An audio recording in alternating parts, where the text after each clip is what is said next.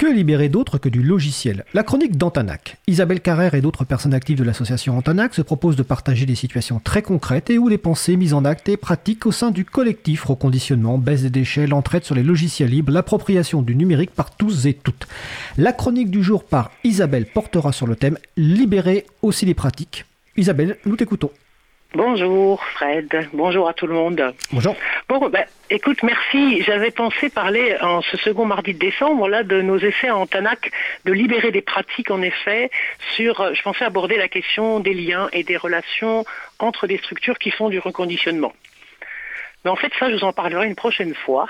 Et ça aura comme ça avancé encore un peu plus parce que, voilà, en fait, je voulais faire le lien avec la dernière émission, la numéro 82 de Libre à vous du 10 novembre au cours de laquelle on avait entendu Chloé, Leila et Sonia qui avaient évoqué des pratiques de femmes dans l'informatique et aussi des actions de formation qui sont initiées et soutenues par euh, des collectifs ou des associations.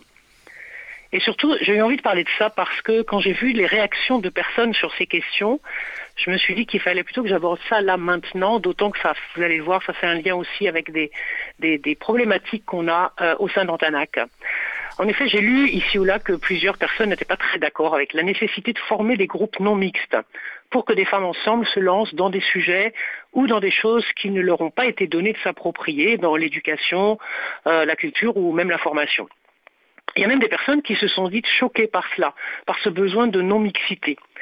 C'est d'ailleurs très fréquent, quel que soit le sujet, l'informatique ou autre chose, ce rejet des groupes non mixtes, sans doute parce que ça doit résonner comme rétrograde ou bien excluant tout simplement, euh, parce que voilà, on peut y voir aussi un empêchement pour certains.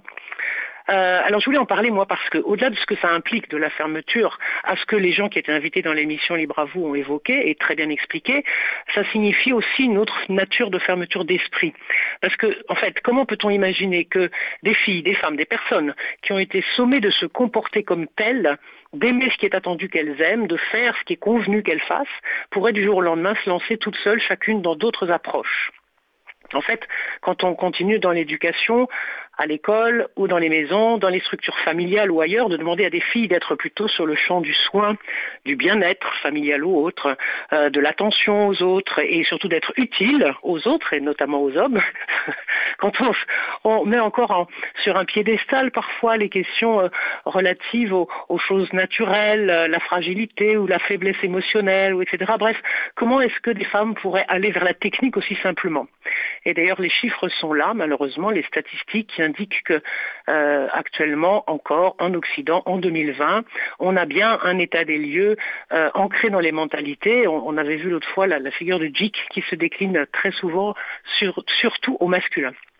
Bon, je ne vais pas refaire l'histoire ici des femmes et de l'informatique. Hein. On sait que dans les débuts de ces sciences, il y avait beaucoup de femmes, sans doute trop, et qu'on on les en a délogées. Euh, les besoins en personnel informatique étaient croissants, les salaires étaient élevés. Il a été considéré qu'il était anormal que des codeuses à l'époque, là je parle des années 60, aient une rémunération aussi confortable et qu'il était peu concevable qu'elles encadrent des équipes mixtes.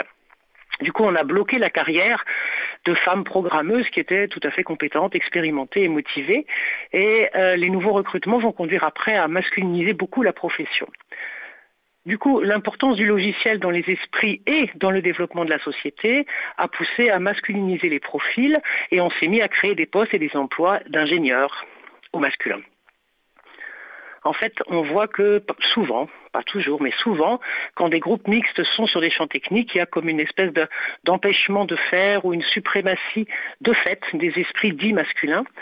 Euh, voilà, et oser démonter des ordinateurs, trouver des astuces, aller vite dans des réflexes acquis, alors que plusieurs autres formes et formats d'apprentissage sont possibles. La démasculinisation des pratiques dans le reconditionnement n'est donc pas encore aboutie.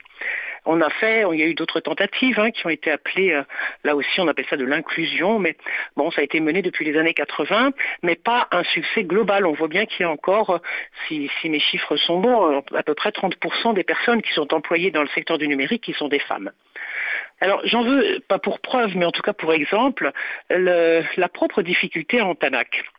En fait, la grande majorité des personnes du noyau, ce qu'on appelle le noyau, c'est les, membres actifs de l'association, et surtout sur le champ de la réparation, du reconditionnement, de l'installation des postes avec des systèmes GNU Linux, eh bien, cette grande majorité-là est masculine. Je ne parle même pas des personnes qui viennent et qui demandent un ordinateur, euh, majoritairement ou souvent pour des fils, alors qu'il y a derrière une ou plusieurs filles qui regardent en attendant, disant que peut-être elles aussi vont pouvoir avoir un ordinateur. Euh, bon, les personnes qui viennent pour apprendre et devenir des acteurs bénévoles pour mettre à disposition des ordinateurs sont majoritairement des hommes. Les jeunes volontaires en service civique qui viennent vers nous sont aussi des jeunes garçons. Et donc la représentation qui est faite, même chez nous à Antanac, du coup, visiblement, n'est pas attractive pour des femmes. Mais alors qu'est-ce qui se passe? Quelle serait une vision féministe de l'informatique? Et ici du travail de reconditionnement, d'installation et de diffusion concrète du libre. Est-ce qu'on ne démontre pas, y compris chez Antanac, l'absence de compétition dans le modèle? Est-ce qu'on ne dit pas assez que tout ce qu'on fait en Antanac, en fait, euh, rien n'est inaccessible à quiconque? Bon, on se pose, je me pose cette question. On a cette expérience. On a organisé en TANAC des formations, on les a appelées des chemins numériques. C'est sur quatre semaines et la première semaine est consacrée au démontage d'une tour, d'une unité centrale. Ces formations sont destinées à des groupes de femmes. La moitié d'entre elles, quand elles arrivent, n'ont pas encore tenu un tournevis entre leurs mains. La perspective de démonter, le fait qu'on leur demande ça, ça les intrigue, mais en fait ça les intéresse, bien évidemment. Et quand elles s'y mettent, elles le font ensemble, avec beaucoup d'entraide, d'attention les unes aux autres. Et elles sont évidemment hyper fières et elles arrivent généralement bien à tout comprendre, à remonter l'ordinateur pour que tout fonctionne très normalement. Mais a priori, si on leur pose la question, elles ne s'en pensent pas capables. Et elles disent au début, oh non, non, non, c'est pas pour moi. Ben non, ben, je ne saurais jamais faire ça. Et ça, je dois dire que je continue de ne pas comprendre pourquoi. Bon, ceci dit, d'après, il semble, d'après une étude de la Commission européenne, que les femmes ont une vision moins, positive des effets et des conséquences du numérique dans la société que les hommes. Alors peut-être que ça a une incidence sur leur choix d'activités à privilégier, que ce soit des activités professionnelles ou des activités non rémunérées bénévoles. Une majorité de femmes a bien accès désormais au numérique, à l'utilisation d'ordinateurs, mais juste comme utilisatrices la réparation, l'installation, l'entretien, la maintenance semblent rester des activités masculines ou encore comme réservées aux hommes. Bon, j'espère qu'on va arriver à changer cela, changer les visions, mais ça ne se fait pas en un jour, visiblement, ni même en six ans, l'âge d'Antanac. Il y a beaucoup de femmes qui viennent dans la salle où l'on met à disposition des ordinateurs, ça c'est sûr. Euh, beaucoup de femmes auxquelles nous donnons du matériel, ça oui et d'autres qui viennent pour d'autres activités de l'association. Il y a des femmes qui sont dans, le projet des chroniques numériques, là, qui sont des petits films qu'on fait sur les rapports au numérique, oui. Il y a des femmes dans les formations qu'elles dispensent sur l'un ou l'autre des logiciels, mais nous ne sommes que trois femmes à régulièrement réparer démonter, installer, alors qu'il y a plus de dix hommes. Bon, si quelqu'un, quelqu'une a une idée à nous soumettre pour contribuer à changer ça, on sera vraiment ravis.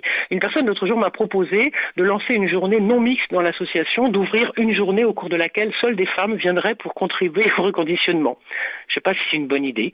Une autre, en entendant cette proposition, m'a dit Oh là là, tu vas se retrouver toute seule. bon, enfin, c'est à tenter. En tout cas, si on veut libérer aussi les pratiques autour du numérique et de l'informatique, il faut sans doute qu'on trouve des choses un peu mieux là-dessus au sein d'Antanac. Voilà. Bah écoute, euh, merci euh, Isabelle pour cette chronique, je vais préciser que quand tu faisais référence aux années 70, je suppose que tu faisais référence aux études notamment d'Isabelle Collet, qui est un peu la spécialiste sur le sujet de la place des femmes euh, dans l'informatique. Je vais rappeler également qu'il y a le numéro national violence info-femmes qui est le 3939 qu'il ne faut pas hésiter à appeler, surtout en ce moment de confinement ou non confinement où les violences conjugales ont, augmenté. Euh, et rappelle-nous, parce que j'ai un trou de mémoire en fait, le numéro de la rue, parce que tu es en Tanac, c'est rue Bernard Dimet dans le 18e, mais à quel numéro? Nous, on est au 18, la radio au 22 et Antanac au 18. Voilà, j'avais un doute. Donc, euh, si vous voulez, euh, si vous avez une réponse, ou en tout cas, si vous voulez euh, discuter avec Isabelle et les autres personnes d'Antanac, ou simplement découvrir Antanac, hein, donc, qui est juste à côté du studio, donc vous allez au 18 rue Bernard Dimet dans le 18e arrondissement de Paris. Et nous, effectivement, nous sommes au 22. écoute, Isabelle, je te remercie pour cette chronique. Et puis, je te souhaite de passer une belle fin de journée, puis une belle fin d'année. On se retrouve en 2021 pour qui sera sans aucun doute une meilleure année que 2020. On espère tous. Merci beaucoup. À bientôt. Merci à toi. À bientôt.